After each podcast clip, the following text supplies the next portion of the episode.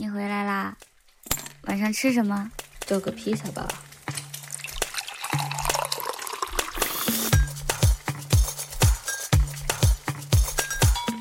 听众朋友们，大家好，欢迎收听《叫个披萨吧》，又名《神奇废物在哪里》。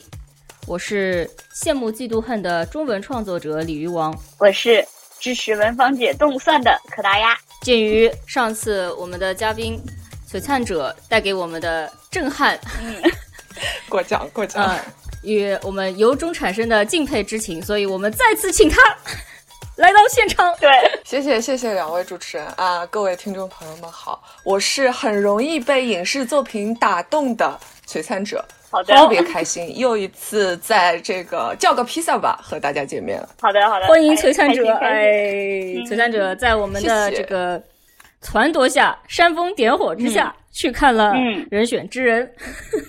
对，璀璨者当时说：“我先看两集，看完来跟你们反馈，我们要不要聊？”然后觉得说：“哎，可以消化，可以继续看下去。”最后在看完的时候，觉得自己从情绪上。从思维上整个炸裂，觉得有太多东西想说了。嘉宾还有可达鸭都是觉得这部剧非常好，然后我的一些朋友看完以后觉得也不错。但是呢，我不希望呃，首先过度的拉高了大家的期待值，就每个人可能对于一些剧的想要看到东西的期待有所不同。呃，所以我要先声明两件事，一件事是你去看的时候，不要先不要抱着有。一定会有什么样子的东西的这样的某种期待。当你太高的拉高期待值以后，你会觉得说，哎，好像没有达到我的期待值而感到失望啊。这个我觉得对于观影体验来说可能就不太好。第二个是看影视剧的时候的状态是非常重要的。有的时候同一部作品，你在这个状态下看会觉得非常厉害，另一部另一个状态下看可能觉得也没有什么。所以呢，我们当时看的状态是我和。可达鸭两个人相互煽风点火，对，看到一个场景就 呃煽风点火一次，呃，以至于增加了这个影视剧的它的呃对观赏体验和趣味性，嗯呃非常。所以你们两个是人工弹幕是吗？评论音轨。我们两个一起看的，然后我们就是边看边在那边边在那边不知道进行一些什么样的鼓掌。对，在第一集结束的时候高唱听海，就是我们接下来讨论这部剧呢，一定会涉及到其中的关键剧情的。所以呢，如果想现在还没有看，然后非常介意剧透的朋友呢，可以等看完之后再来听下面的节目。那接下来我就还是先简单介绍一下这部剧的剧情吧。我在我看来，这其实这主要是一部女性题材的职场作品。然后他选取的就是他选取的职场呢，有一些特殊性。他讲的是一个组织内部的一个党派的一个文宣部门。然后这个部门主要负责的工作呢，就是竞选。这个剧呢，就是用了八集的篇幅来讲这个，在他们在推动这个项目的过程中，然后他们这个党派内部。发生的一些职场上的事情，呃，有对外的，也有对内的。它的主创、编剧是两位女性。大家如果可以留意到，就是这个编剧有两个人嘛，简丽颖和另外一个名字就是也是过目不忘、非常中二，叫厌世姬。然后姬就是那个对基佬的姬，公主的那个姬。Hime 什么？对对对对，基基佬的基。对，两位已经离异的，现在仍保持友好关系的夫妇。呃，我不知道他们有没有保持友好关系啊？保保持友好关系，保持友好关系。我今天早上的文章中说了，他们还一起接受了采访呢，好吗？啊，现在还依然很友好。嗯，总而言之呢，这部剧就是在他们刚结婚的时候，那个两个人一起创作，然后他们离了之后，这部剧上了，大概是这个意思。然后现在还要一起来接受宣传和采访啊，精彩，非常精彩。哎，那不就是离婚的这个夫妇，离婚的夫妇一起参加？孩子的婚礼的这种感觉吗？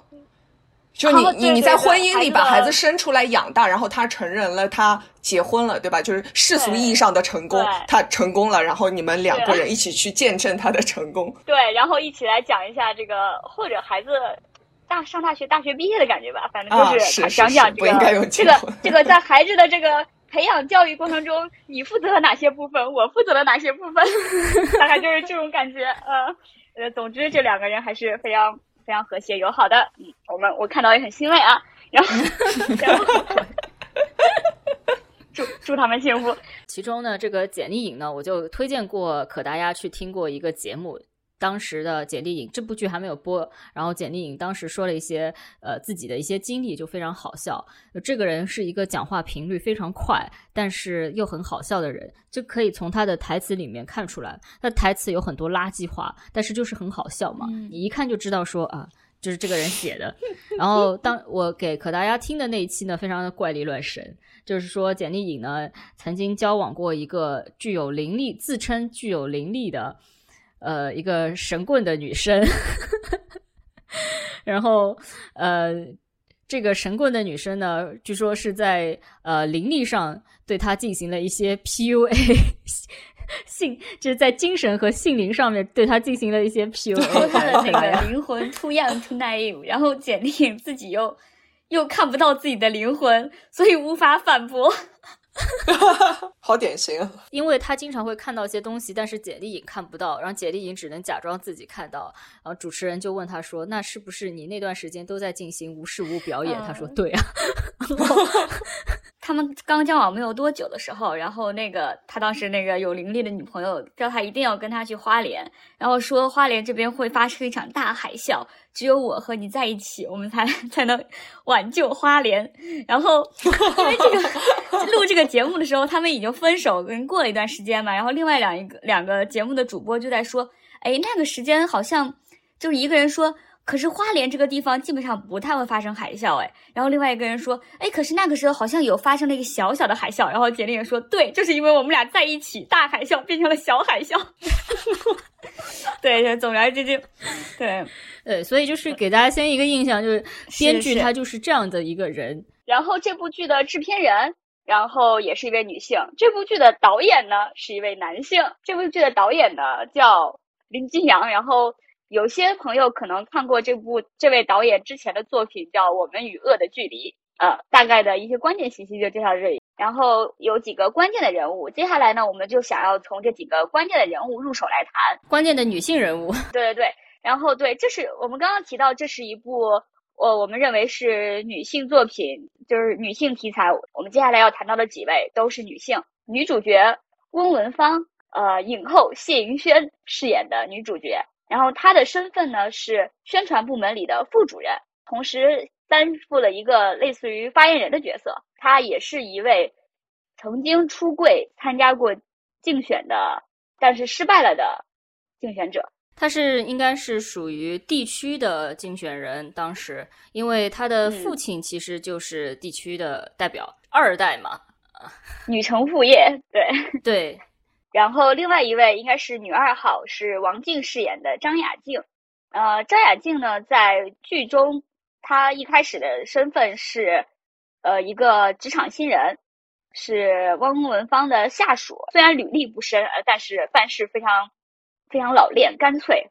但现在想想，这个也是有原因的，对吧？嗯。然后会稍微带到一点的是赵荣芝，然后赵荣芝呢是一个算是他们这个党派对家的。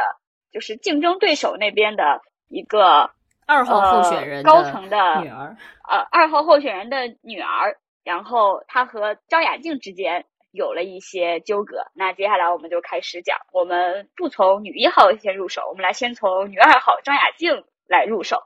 为什么从她入手呢？因为我在我看来，她虽然是女二号，但是整个的一个，如果说这个剧中有一个什么勾着大家看的一个悬念点，那除了竞选这个主线，但其实这个事情其实没有什么太大的悬念，对不对？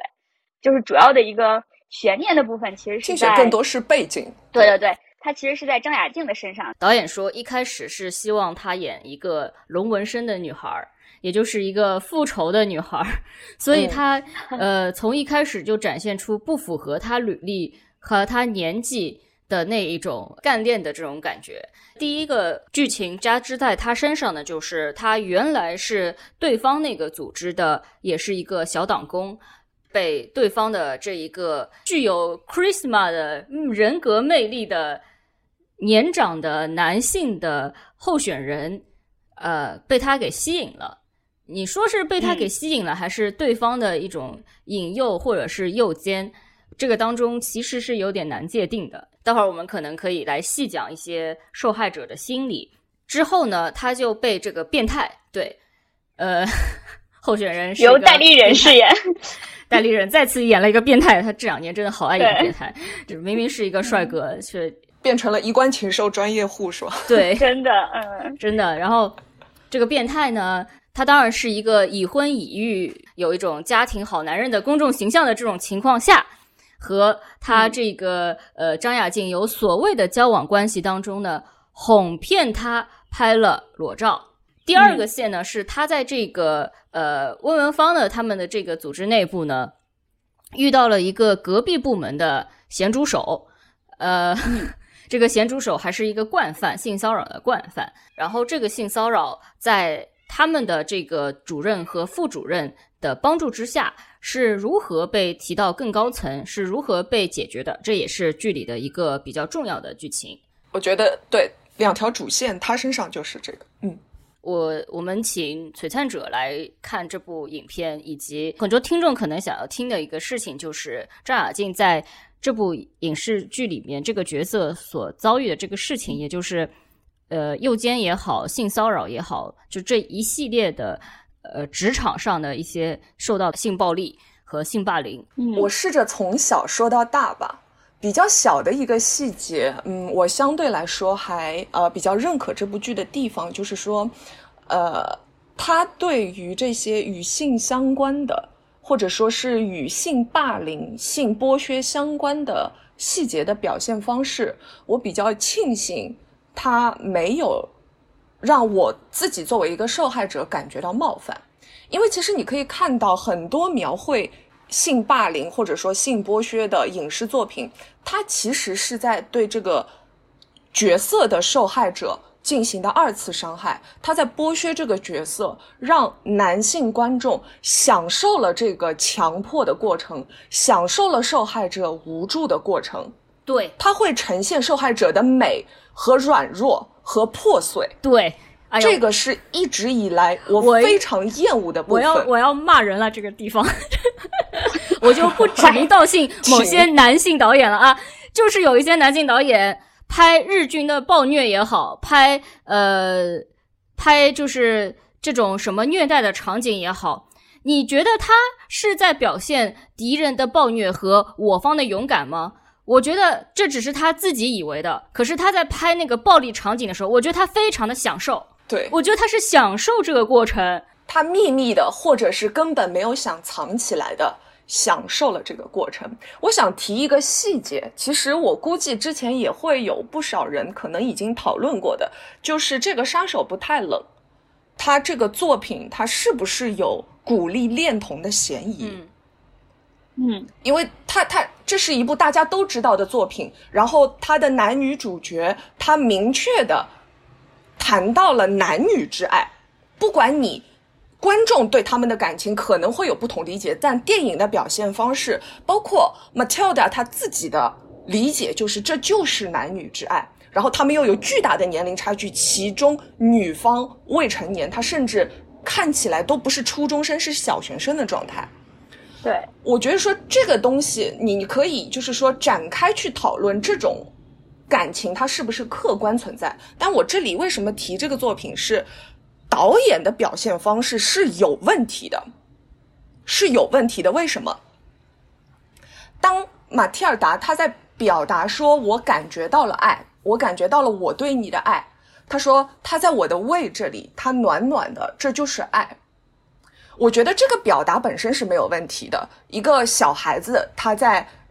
经历了这么多苦难之后，他他还不是很懂人事，他在尝试着感受不同种类的感情，他在尝试着描绘他，这本身没有问题。但是这个时候，如果你们回头去看，这个时候镜头语言在做什么？镜头语言对准了这个未成年的女演员，也就是 Natalie 的没有就露出皮肤的肚子，露露出肚脐的肚子，镜头是对准这个部分的。我的问题，我想问导演的问题是：你为什么要这么拍？你为什么要在马蒂尔达谈爱情的时候，谈小姑娘、未成年小女孩理解爱情的时候，把镜头对准一个未成年女孩的肚子，一个没有被衣服所覆盖的皮肤的肚子，你想表达什么东西？你为什么要把这两者联系起来？这个是在我看来，第一很难说是无意的，第二，即便是无意，也是应该批评的，因为它是有很大的误导性的，而且它是会让有不正当的欲望的人在这个镜头中获得享受的。但是你会看到，大多数的男性的影视作品的主创者，不管是编剧也好，导演也好，他是没有这种自省的，他是不会去考虑说我这么做对不对的。其实，即便是我自己的理解，就是说，女性导、女性的主创者，她在表现性侵的时候，她也会产生让观众痛苦的内容。但是你会发觉，这种痛苦是共通的，是你。有没有有经历过或者没有经历过的人，都会明白说：哦，这是一件痛苦的事情，这是一个悲剧。他不会把这件事情表现成一部分人痛苦到要拿头撞墙，另外一部分人暗戳戳的觉得爽。他不会出现这种状况的。我自己作为一个受害者来讲，我作为一个。被非常有权势的和赵昌泽有类似地位，当然没有赵昌泽那么高啊，有类似地位的人加害过的呃幸存者来说，其实我很感谢这部剧对张雅静的设定，因为张雅静不完美，她是有道德瑕疵的，她确实。介入了别人的婚姻家庭，她爱上赵昌泽，这本身肯定不是她的错。她是不是真的爱上这个问题，我们可以待会儿再讲。她本身成为一个重要的议题，但在她相信自己爱上了赵昌泽的时候，他没有选择和赵昌泽保持距离，而是选择了开开始这段关系。这个本身，它至少我们在传统的道德定义上，它是有道德瑕疵的，但是。编剧给了他这么一个瑕疵，然后依然把他塑造成了一个一定意义上保护自己，也推动改变、推动社会改变的这么一个角色，对我来讲是一个，对我这样的受害者来讲，它是一个很大的保护。因为如果我站在最自私的角度来讲的话，如果这样的人都有机会被公众所理解，那么。大概我也有机会被公众所理解，这是一个，就我们只从自己的利益的角度出发，一个受害者最容易会想到的事情。因为大多数受害者他不跟任何人沟通他的受害，他既不报警，甚至也不和家人谈，他就是因为觉得自己是有过错的，他会攻击自己，他觉得自己不是完美的受害者，他很清楚他的经历。不要说放到公众面前，哪怕是放到自己的社交环境面前，也会被滚钉板。嗯，那么如果我们说有一个道德上某种意义上说，大概率下会更值得诟病的受害者，他如果能够通过一些影视作品被普遍的接受，并且承认他受到的伤害，共情他的伤害，那我觉得说，即便。现实生活中的其他受害者，他依然恐惧，他依然不走出来，讲出自己的遭遇，他对自己的自我攻击是肯定会减少的。这个我觉得，某种意义上，这个人物的设定可以说是有功德的。呃，当他这件事情被公开。爆出来之后，他上直播节目，在讲述自己这段经历的时候，一开始他在文芳姐家里和文芳姐练习这样一个对谈的时候，他依然是充满了对自己的这种攻击。在后来文芳姐和他的这个训练当中，文芳姐会告诉他说。你不要讲这个，你要讲什么什么。然后，其实最后他的重点在那个 life 的采访中的重点，全部都落在了他作为一个受害者，他每天要遭受的那种恐惧，以及他没有在里面过多的加述说，呃，我要攻击，我要反抗，呃，我要复仇这样的事情，而是说我只希望睡一个安稳的觉。所以我觉得他在这一段的这个对谈里面，我我我我是觉得那一段做的非常好，就把他这样一个不完美的受害者的心理呈现的非常的呃真实。嗯，对，而且我我我我自己觉得就是呃，温文芳给他的一些，不管是给他的观念也好，或者是教他的一些表达方式也好，和他自己最终在节目上接受采访时呈现的状态还是会有一些微妙的差别。因为温文芳一方面是希望张雅静把张雅静从自我攻击中一定程度上解脱出来，但另一方面，我认为不可避免的，温文芳作为一个助选的嗯专家，他会考虑话术，他会考虑你说什么公众才最听得进去。是的。但是张雅静她在节目上的这个表现，她当然。不可避免的也会有考虑话术的成分，但是他和温文芳的策略是有差别的。他最终表现出来的状态是：我做错的事，我认，我赔礼道歉。你做错的事，你能不能认？你能不能赔礼道歉？你能不能改呢？嗯嗯，他这种坦荡的状态，事实上才是可以说是最有攻击性的，即便他没有抱着攻击的意图。对，但其实这个效果是最好的。就是说，我面对了我道德中有瑕疵的部分，那么你对于你自己所做的不对的事情，道德上或者哪怕法律上都有问题的事情，你能不能面对呢？这个甚至我会觉得，一定程度上，它的高度是高于温文芳给到的话术的。嗯，怎么办？我这里就非常想要 Q 一些男性公众人物，哎，我忍住了。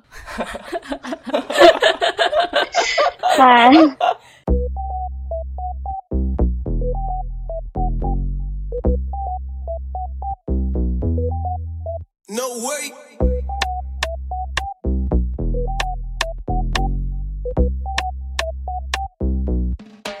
我们当时在看的时候说，包括张亚静这个角色自己都会觉得说，他在这个事件里面，可能唯一对不起的这个人，唯一伤害到的这个人，就是赵昌泽的女儿赵荣芝。我我我们这里是需要剧透一件事情，就是张亚静为了可以。拿到被赵昌泽藏起来的裸照，他换了一个身份，故意接近赵昌泽的女儿赵荣芝。赵荣芝发现自己被骗了，在公众的这个报纸上看到了，呃，张雅静原来是对方这个组织里面的人物啊。然后他发现自己被骗了之后，躲了起来。赵荣芝这个角色是对可能发生的。呃，对他自己和父亲的家庭的这种威胁也好，都没有一点点意识的这样的一个大小姐，我觉得她身上有一种特别的，有点那种帮理不帮亲的气质，就是他认为正确的事情，他就他会他就是他会坚持做他认为正确的事情。其实包括我认为，就是赵荣之，他想要让他妈妈离婚，一方面当然是因为他觉得他妈妈很痛苦。从感情上，他可能希望他妈妈不要这么痛苦，但是另一方面，我觉得他有一个观念，就是既然你们这么不快乐，你就应该和他离婚。赵荣芝的，就是她，她挺典型的，就是一个天真而正直的一个小姑娘、小女孩。现实生活中有没有这样天真的生活优渥？既没有被要求，也没有被迫面对这个世界的污糟的，就是富家女。呃，我我其实是遇到过的。你能感受到，首先一定程度上，你可以从他们身上汲取到力量，因为他和你相处的时候，他一定是以最好的方式去推测你的言行的原因和动机的。就他脑子里没有这种 what if，这是很轻松愉快的时候，但是会有一些特定的时候，他所表现出来的无知让你非常痛苦，就是他根本不理解人为什么会吃不饱饭呢？对对，然后你也没有办法怪他，因为你知道他毫无恶意。但我也认为，就是会有这样的人，因为赵仓赵昌泽，虽然你不能说他对家庭多么的有责任感，但是你明显能看出来，他是一个非常想要扮演树立自己好父亲形象的那种人。所以，对，他是一定会在女儿面前表现的，我非常的爱我的太太，爱你的母亲，然后爱你。所以他是会把自己的那种阴暗面都藏起来的那种那种人，我觉得这种父亲很常见。然后他妈妈也也是抱着同样的想法。赵荣之这样的女儿，其实可以和李国华的女儿做一个对比。嗯，他们的父亲都是禽兽，但他们不食人间烟火。在房思琪的《初恋乐园》这本小说里面，嗯，他描绘的就是说，李国华其实把他的女儿保护的很好。保护成一个甚至一定程度上情商不高的女生，因为这样的女生，当你欺负她的时候，她是不知道应该打落牙齿或血吞的，就她没有这种生存智慧，她是被刻意培养成没有这种生存智慧的。这是一个我觉得就是放在一起对比还还挺有意思的一个两个都是作品里的角色。然后赵荣之本身的话，我会感觉他他其实也可以说是比较倒霉，因为他他在过了许多年的好日子之后。突然有一天，他要面对很多利益的冲突。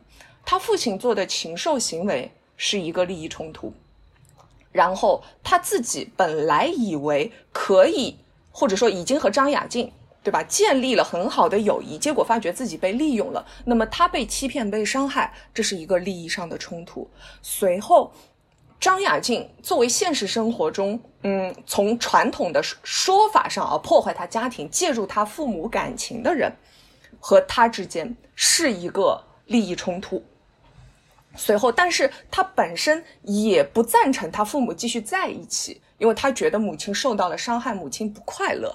再加上说，他作为女性，我觉得任何女性，就是你看到一个人的硬盘里面有这么多裸照。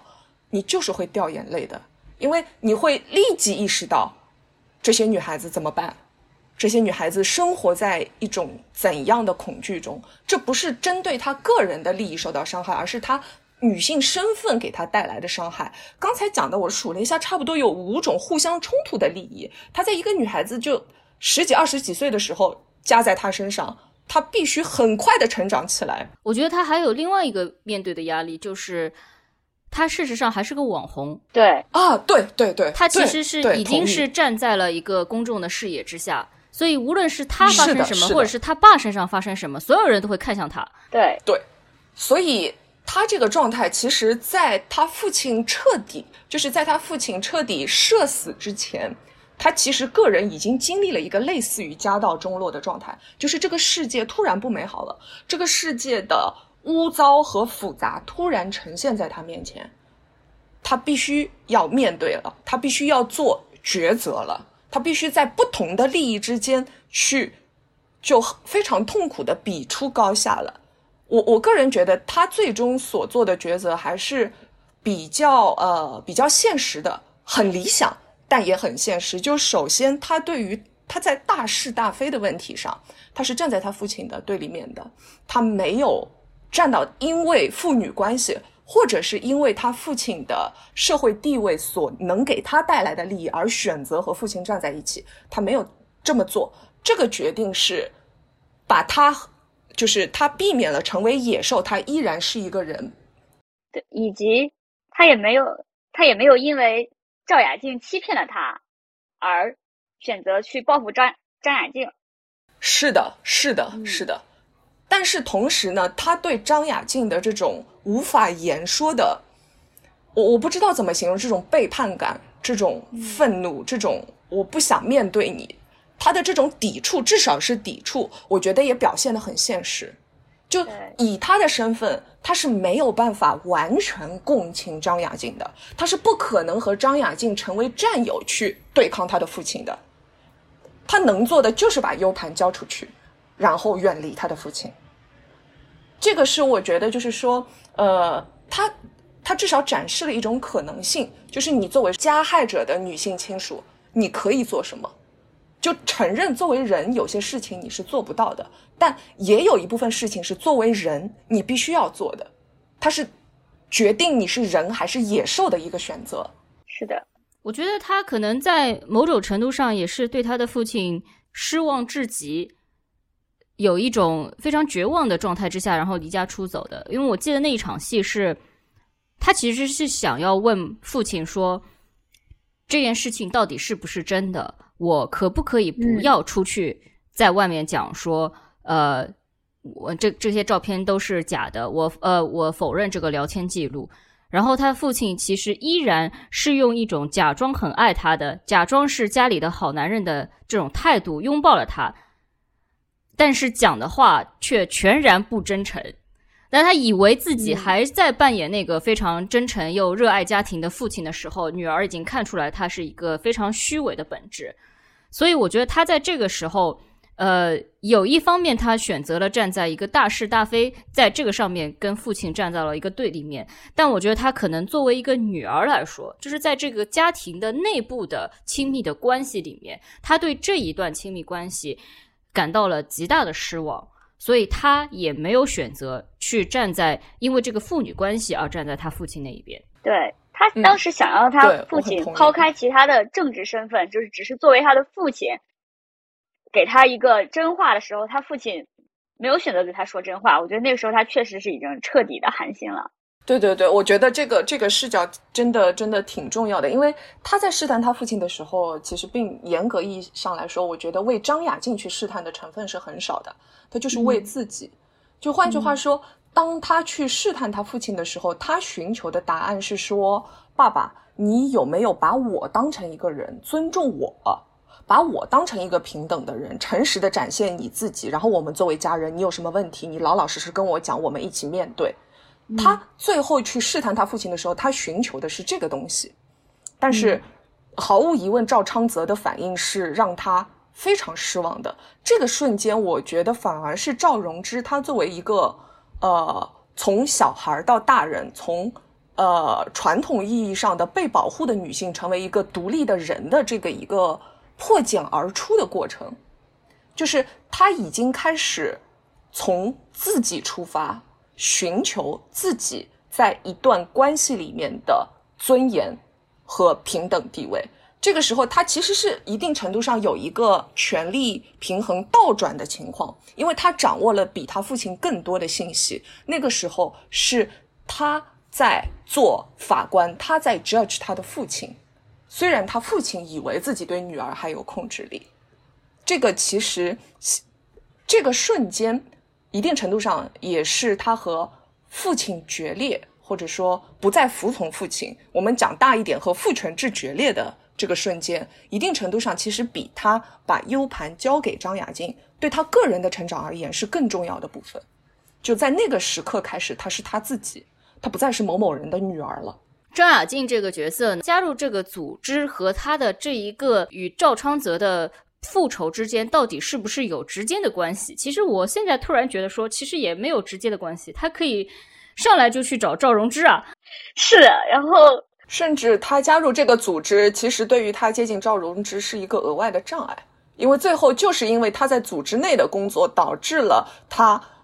他的身份不得已的暴露在赵荣之面前。我想到了一个合算是合理的解释，我觉得编剧应该是这么设计的。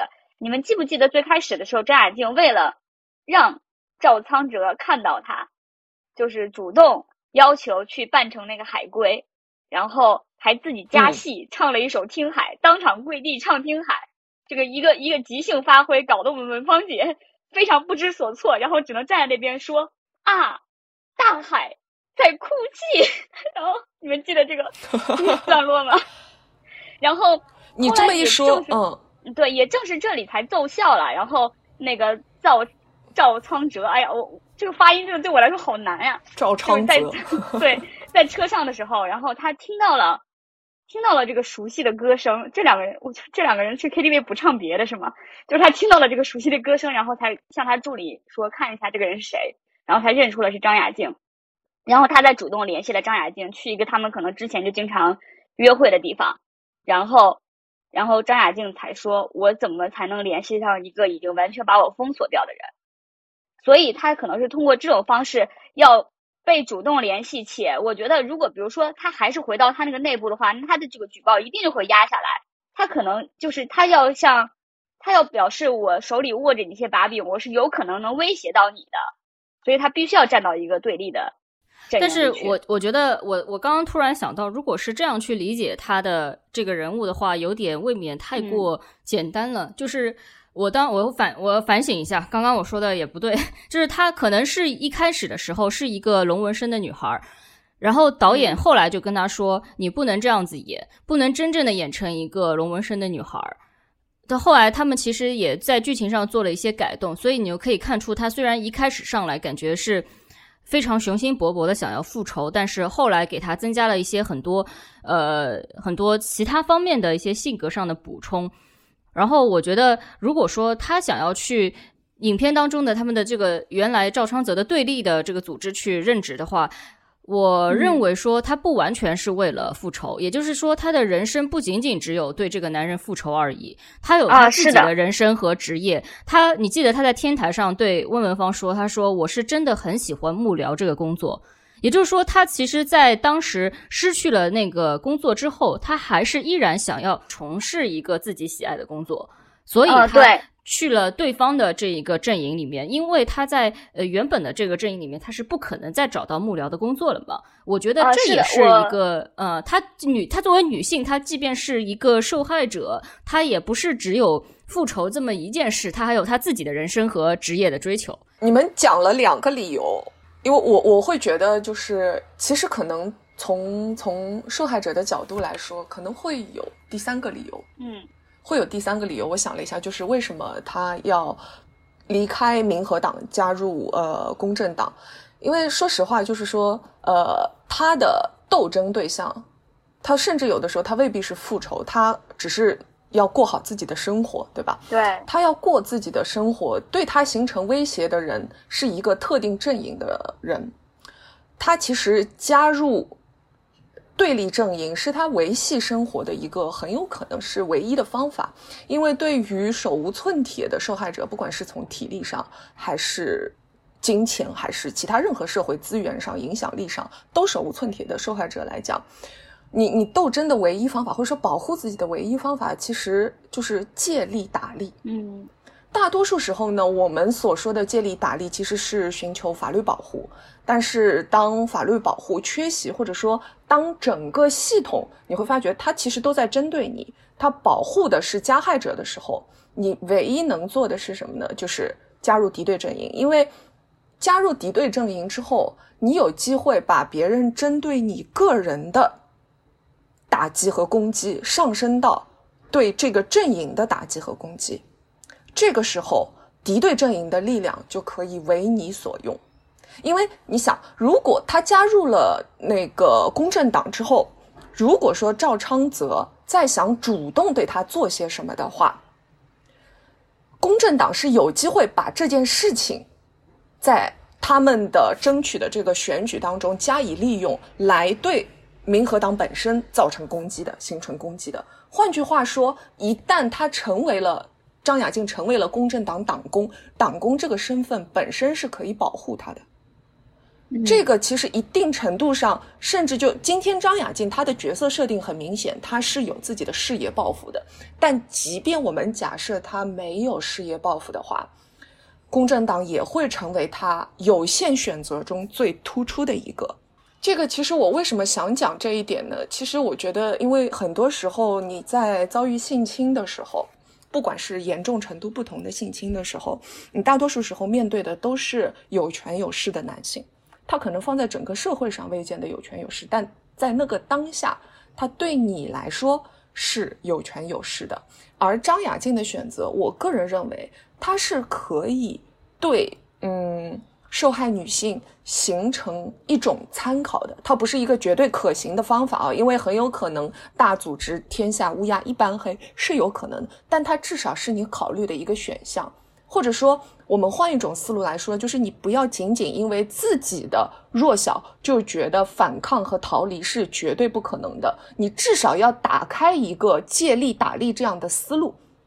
来考虑有什么强大的东西是可以为你所用的。当你的个人利益和某些其他强大的组织或者是力量有共同利益的时候，把这个共同利益挖掘出来，让这股力量为你所用，来保护你，来对抗那个加害你的力量。这个是我觉得我们没有受过这样的教育去考虑这种可能性，但其实它是一个我认为比较重要的生存技能。照进现实，对吧？又又给了给了现实中的呃一些建议。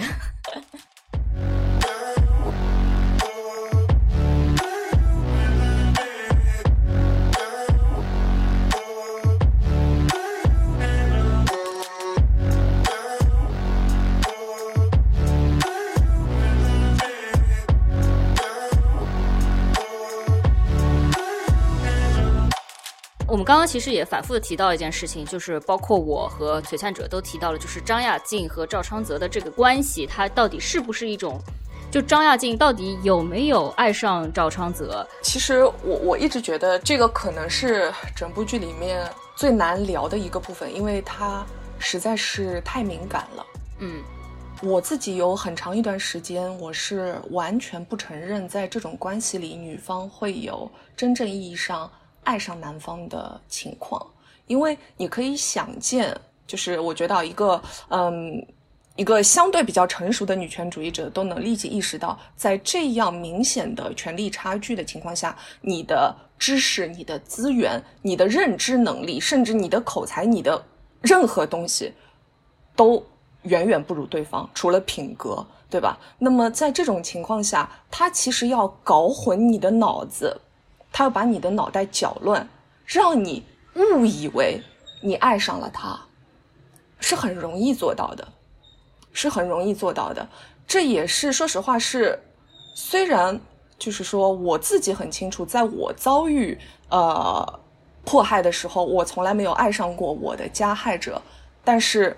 我理解房思琪所说的那句话，他说：“我要爱老师。”我觉得脑子没有坏掉的人看到这句话都知道他其实不爱老师，但是不可避免的就是受害者会说服自己说：“我要爱这个人，我要爱这个人。”不单单是呃，他不单单是一种就是自我催眠，或者说是啊觉得。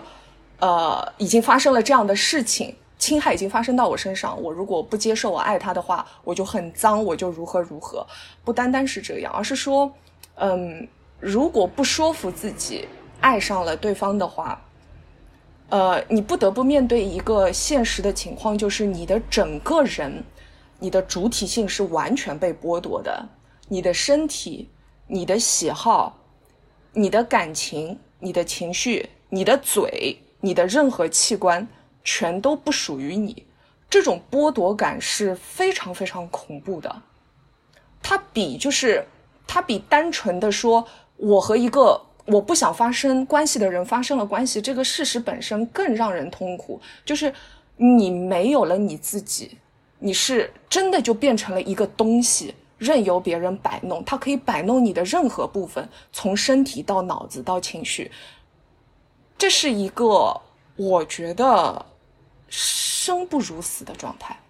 那么，人在这种时候如何活下去？他只有一条路，就是说服自己说：“这是我愿意的，我想这么做。今天脱掉裤子是我的选择，因为我爱他。只有这样催眠自己，才活得下去。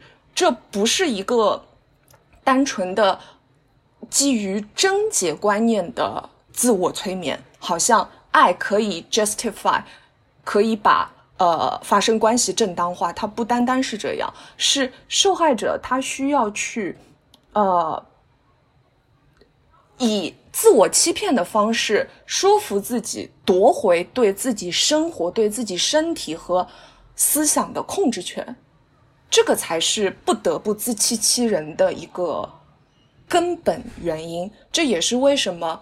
很长时间，我个人角度，我根本不承认，在这种关系里面，女性的受害者会真的爱上男性加害者的一个原因。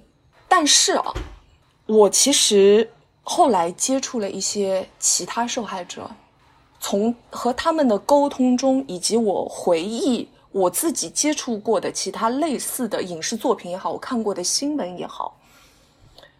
我会发觉说，非常微小的可能性里面，非常微小的可能性，即便非常微小的可能性里面，受害者是有可能爱上加害者的，不管是因为斯德哥尔摩也好，还是因为我刚才所说的不得不通过自我催眠也好，即便把这些。像毒药一样肮脏的土壤，承认它的存在。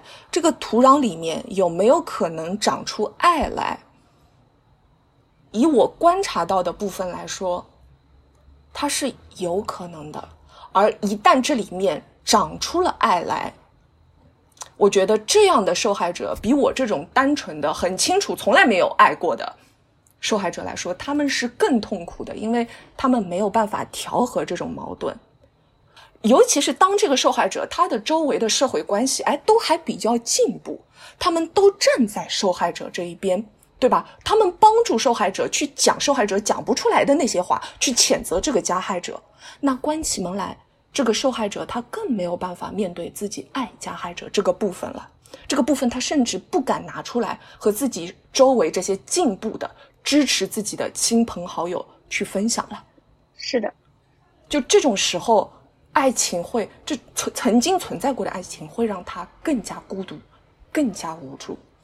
我为什么相信这种感情存在的微弱的可能性呢？我不知道你们有没有呃听说过或者看过一部电影，它我我不记得名字了，它是根据真实事件改编的。就说一个女孩子，她应该是在学龄前就被一个男的绑回去，然后一直养到了十几岁，被监禁了，当然也有强奸的部分啊。对对，被监禁了十几年，她最终逃出来了。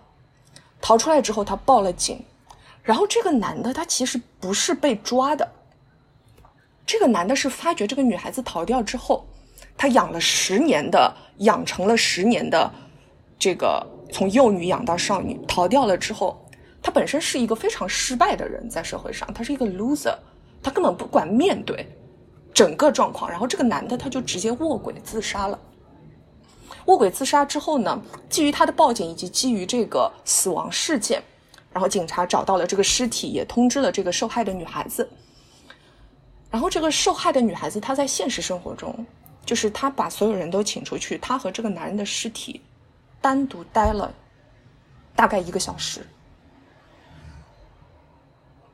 就是这个细节，其实给我非常非常大的震撼。我会觉得说，虽然我们谈女权主义，谈。反抗性别剥削，这个过程是非常有非常尖锐的矛盾，但人本身它是它是复杂的，它就是会有各种互相冲突的情感和利益，互相纠缠的发生在一个人的身上，而在张雅静或者类似张雅静这样的受害者，这种冲突对他们带来的伤害和。把他们孤立起来的这个作用是会更严重的。那作为说，我们希望为这种事情带来变革，我们希望去改善这种改善或者避免这种或者挽救这种悲剧的人来讲，我会觉得任何充满热情的斗争者是一定需要注意到这里面的复杂性的，是需要注意到说。受害者会以一种你完全想象不到的，呃，姿态在认识这件事情，而你很难讲你比他对这件事情的认识更明确、更符合真相。这是一个很痛苦的话题。我我觉得就是我刚才谈到，就是受害者爱上加害者的这种可能性，这种微弱的可能性的时候，我觉得很有必要加一个前提限制，就是我认为。受害者爱上加害者的这个可能性，只能在我们作为女权主义者讨论如何帮助受害者的语境下去谈。对，它不对于受加害者究竟有没有加害受害者，它不能在这个背景下去谈，因为爱不爱和有没有加害完全是两码事。我们用最通俗的方法来讲，就是说，张雅静爱上赵昌泽，想要和他在一起。是完全没有问题的，有问题的是作为赵昌泽一个占有绝对优势地位的人，没有拒绝张雅静，这才是关键。他是有义务拒绝张雅静的。刚刚你说到没有，就是其他人不能够代替受害者的感受，其他人不太不可能知道，真的知道受害者在当时一切是怎么想的。但是其他人可以在帮助受害者的时候指出，帮他指出。你爱他和他加害你，就他加害你不是因为两码事吗？对，是两码事。嗯，不是因为你爱上了他，你活该。而且受害者的认知和感受，他都是会起变化的。是的，它都是会起变化的。你在这段关系里的时候，和你走出了这段关系但没有走出恐惧的时候，以及你完全走出恐惧了之后，你对整件事情的评价都是会有变化的。而我们作为外界的提供帮助的人，我们需要做的是什么？是要给受害者空间和时间。就是让他在任何时候都不会因为自己的认知对这件事情的认知而攻击自己，不管他认识上是爱的还是不爱的，不管他认识上对方是爱自己的还是对方是不爱自己的，你都要给他时间，让他因因为这个认知他是不可能一下子转变的。我花了十年时间，我在过去十年时间都相信这个全方位剥削我的人是爱我的。他只是脾气不好，他只是没有更好的方法来爱别人而已。我相信了很长时间，我还是一个可以打赢很多非常难的官司的资深律师，我都可以被洗脑到这种程度。我我不是说自己有多厉害、多多了不起，而是说，就是你你要知道，人的认知一旦被扭曲了之后，你要让他回到正轨。它是一个非常艰苦而漫长的过程，而且这种艰苦和漫长只有受害者一个人去面对。这里面的黑暗和锋刀双剑是任何再好心的受害者，呃，再好心的外部的帮助者都体会不到的。所以你能给的就只有持续的肯定，帮助他减少自我攻击，因为自我攻击是拦在受害者恢复和重建自己的道路上的一条。一个很严重的障碍，我们能做的就是我不攻击他，以及帮助他减少他对自己的攻击。倒过来讲，加害者爱上受害者的可能性，在我这里啊，就就我直到今时今日依然非常坚实的，就是绝对不可能。因为原因很简单，受害者可能吸引你，受害者可能让你产生你想和他在一起的冲动，这些我都可以承认，但你绝对不爱他。原因也很简单，因为你加害了他，你剥夺了他作为人的主体性，你根本不需要对方作为一个人来爱你，就是你不需要对方 love you back，你所做的所有的事情都是操控对方的感情。换句话讲，对方在你眼里是你的成果，是你控制别人、操纵别人之后的一个结果，它不是一个。你自己和一个平等的人发生关系的、发生连结的一个状态，所以说，在我这里，加害者对受害者是绝对、绝对没有爱的，可能会被吸引，但绝对没有爱。但是张雅静对对赵昌泽这样的人来说呢，他是一个更理想化的对象，同时也是一个更麻烦的对象。嗯嗯，因为张雅静是需要爱的。张雅静和赵昌泽的关系，在张雅静的角度是需要建立在爱上面的。那换句话讲，赵昌泽必须要假装爱他。嗯，这是对赵昌泽来说麻烦的事情。赵昌泽，但是呢，他能恋爱游戏，他才能维持这个关系。对，想到简成立，但是他也能够得到滋养。对对对对，咦，啊，对，那个真的好恶心，真的好恶心，真的。对，但是。赵昌泽他也能从中获利，就是他会得到一个年轻女孩真诚的爱。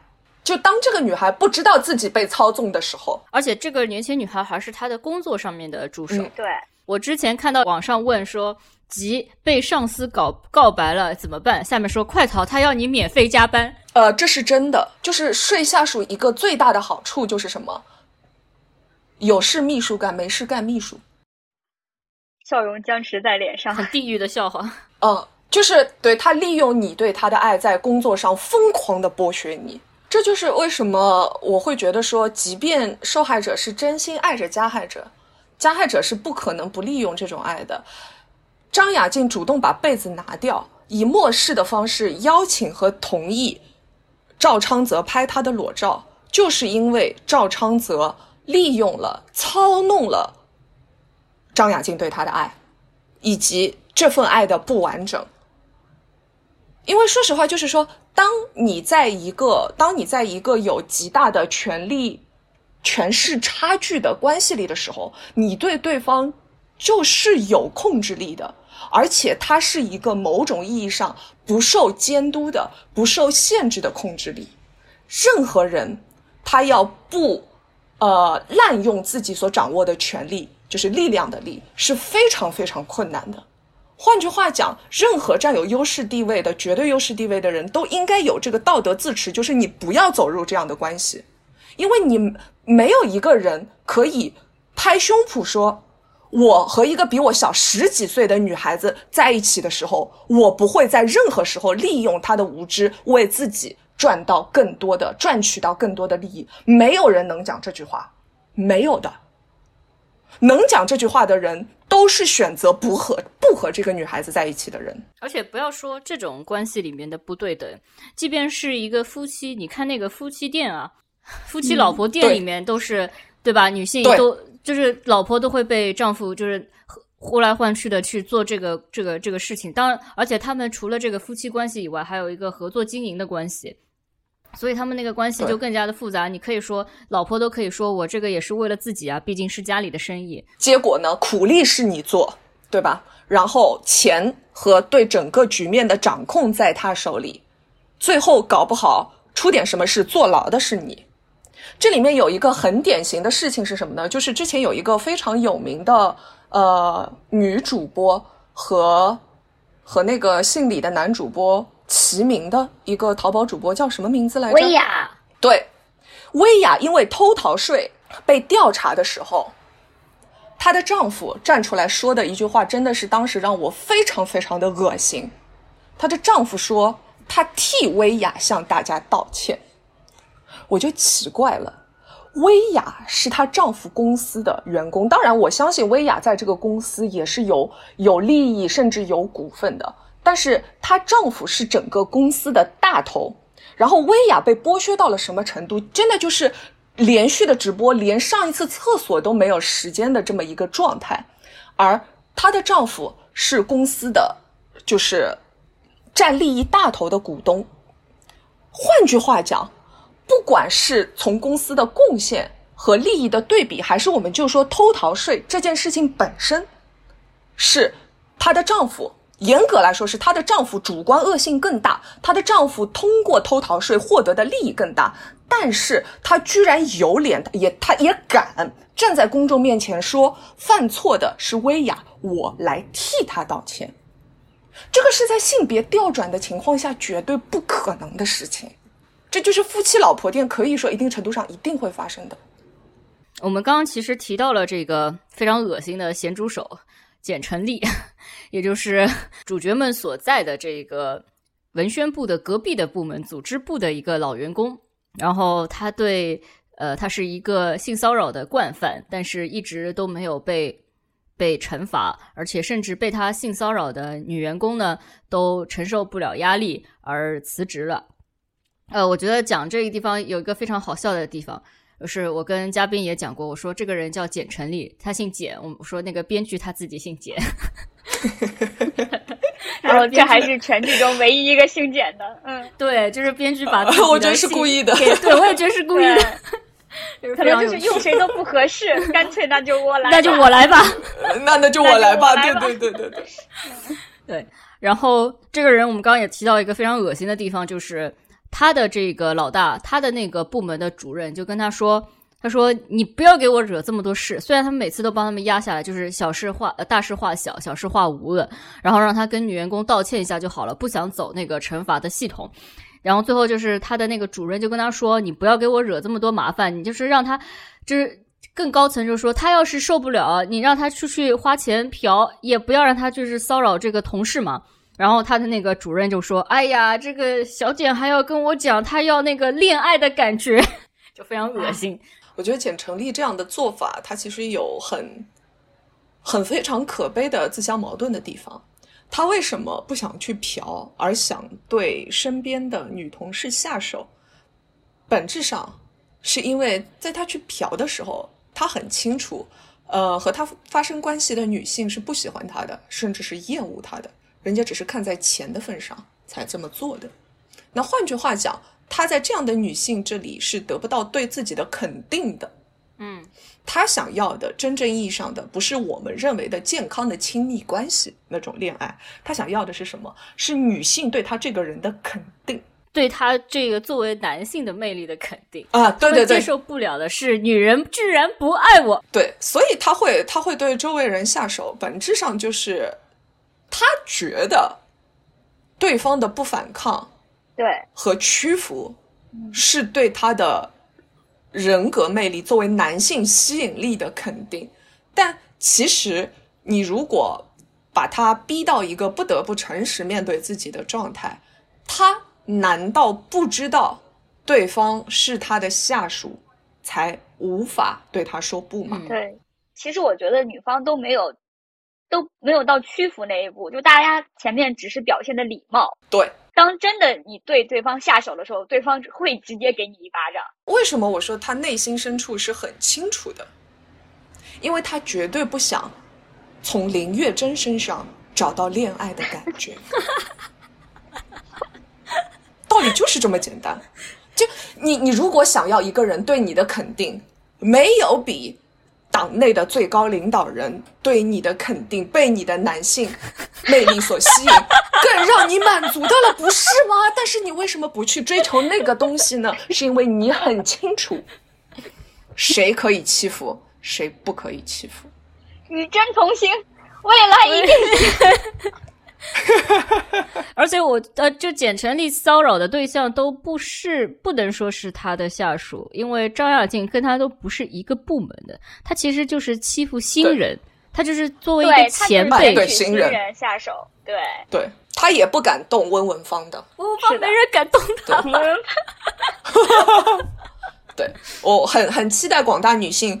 争取啊，不是说是你们的义务，但是可以去争取，值得去争取，成为温文芳在职场上成为温文芳这样的人。但是我他是一个很好的我对于这个剧有一个有一个批评的点在于，我觉得温文芳塑造的过分完美了。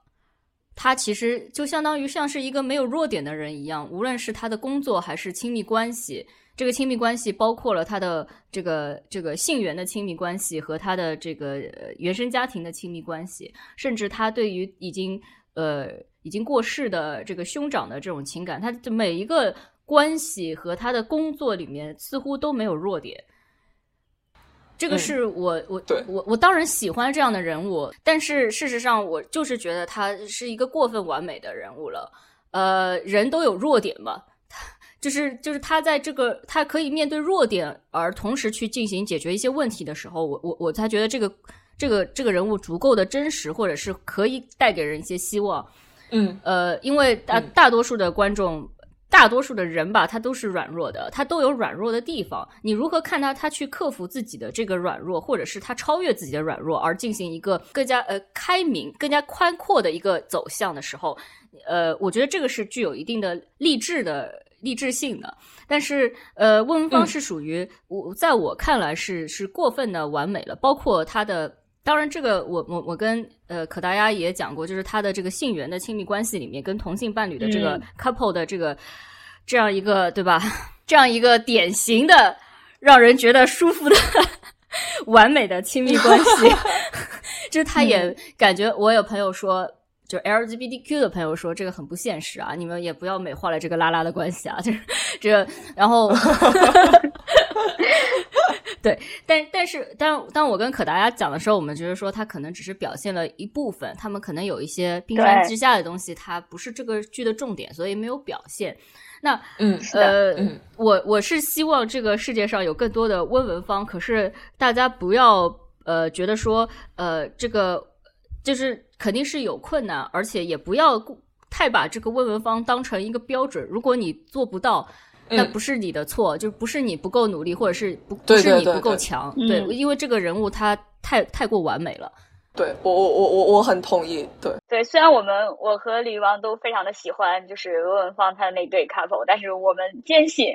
这个再多几集展现他们俩，他们俩一定吵架，呃，一定会吵架。对，我也觉得。对对对，因为我我会觉得温文芳她在这个剧里面，因为她太完美了，她在剧里面反而更像一个工具人。是的，是的，是的，所以说，对，他没有成长的，你们发觉没有？就是这个角色，他开始是什么样，他最后还是什么样？他其实没有很明显的成长，就连陈嘉靖都是有成长的。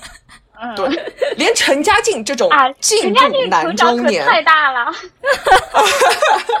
陈嘉靖都有成长。哎，女女一号她是没有成长，我觉得这是很很可惜的一个点，而且她确实会给我我我不知道这个我可能会说错，但是我我觉得她会给性少数群体造成一种压力，就是哦，我必须像她这么完美，我才可以站到公众面前。我倒没有这么想，其实，但是 这个操作她和张雅静是反的，张雅静就是哎。我我是我我做过小三，我破坏过别人家庭，我依然可以站到公众面前，对吧？但是温文芳的状态就是，你看她是 flawless，她是完美的，他才能出来。就是就我我我会有这样的顾虑。温文芳的这个呃，唯一的一个可以被就是在剧里面被当做一个攻击点的地方，就在于他就是推了一把他们那个里长。这对，然后他当时让他成为什么暴力呃参选人，然后就没有选上暴力议员，对暴力议员。对，然后这个是唯一他呃可以在剧里面被被攻击的一个点，但是事实上这个点呢，在观众看来可能也不是一个什么 什么问题，对不对？对，就是觉得他就是真的很就是性情中人，很讲就是对家庭很保护，就是啊，以及就是他大家觉得他这个事情确实承受了很多的委屈。然后，哦，他唯一一个不太完美的点，可能是他的父女关系，就是他的父亲没有非常，就他父亲走的还是东亚父亲父爱如山的那那一套，对不对？然后就是沉默的关怀你，然后由你的，然后由你的母亲来告诉你的女儿，哎，其实你的父亲他有多么多么的爱你，然后包括最后父女关系也有了一个和解。然后，而且，但是这部分呢，你也没有觉得是温文芳做了什么太大努力，他就是主动搭了一个话，感觉好像还是他父亲那边有一些些进步。对，就是文芳姐确实不需要成长，也没有成长。他已经到山顶了。对，他从各种意义上都站在山顶。文芳姐没有走得更远，是社会的错，不是姐的错。他走到社会前头去了，对吧？就是他不能再走得更远了。对。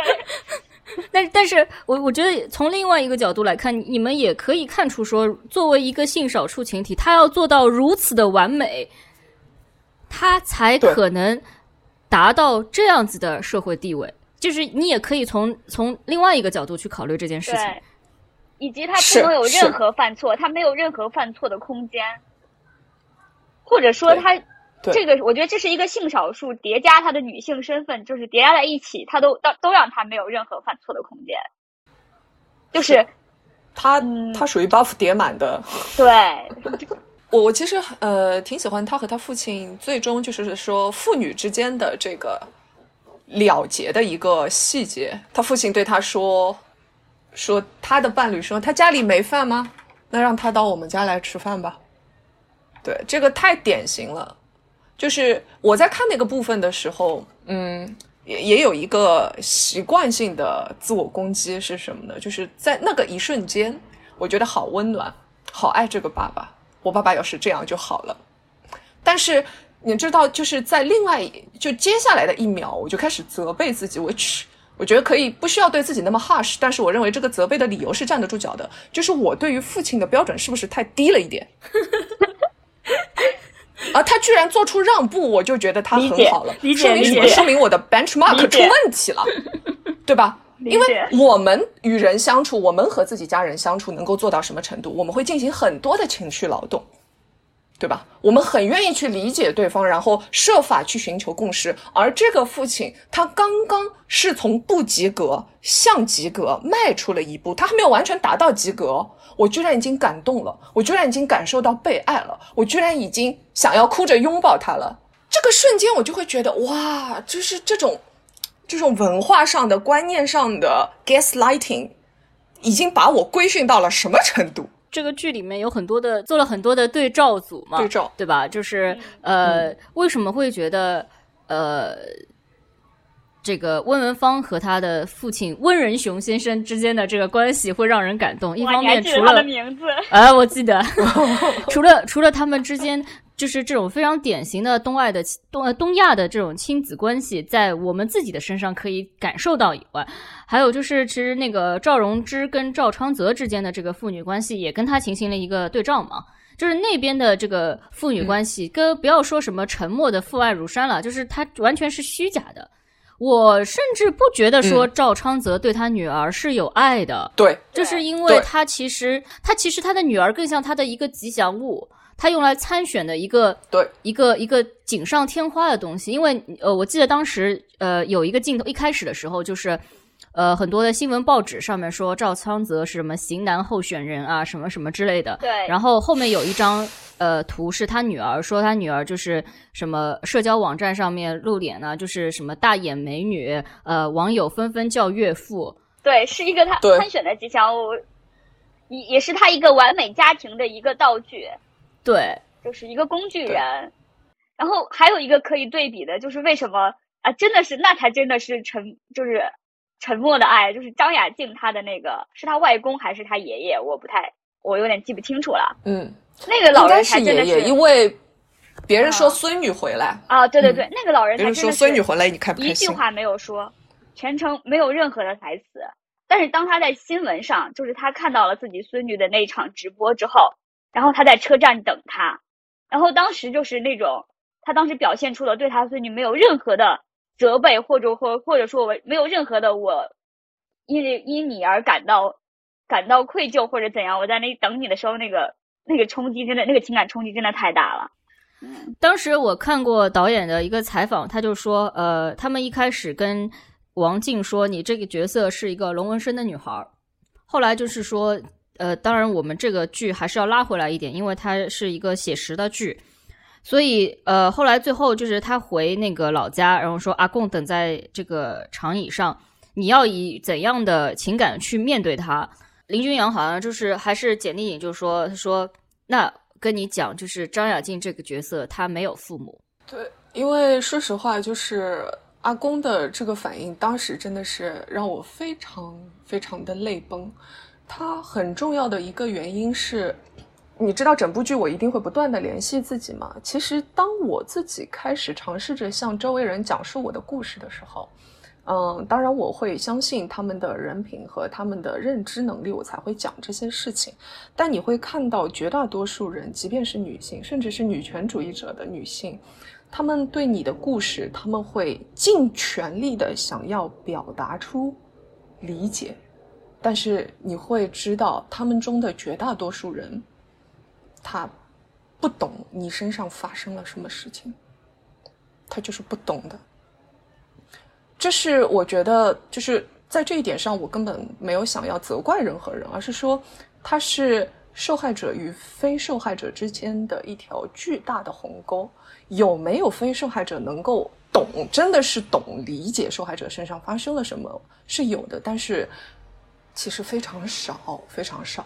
但是阿公的那个表情，他当时就是在电视上看到张雅静时候的他的表情。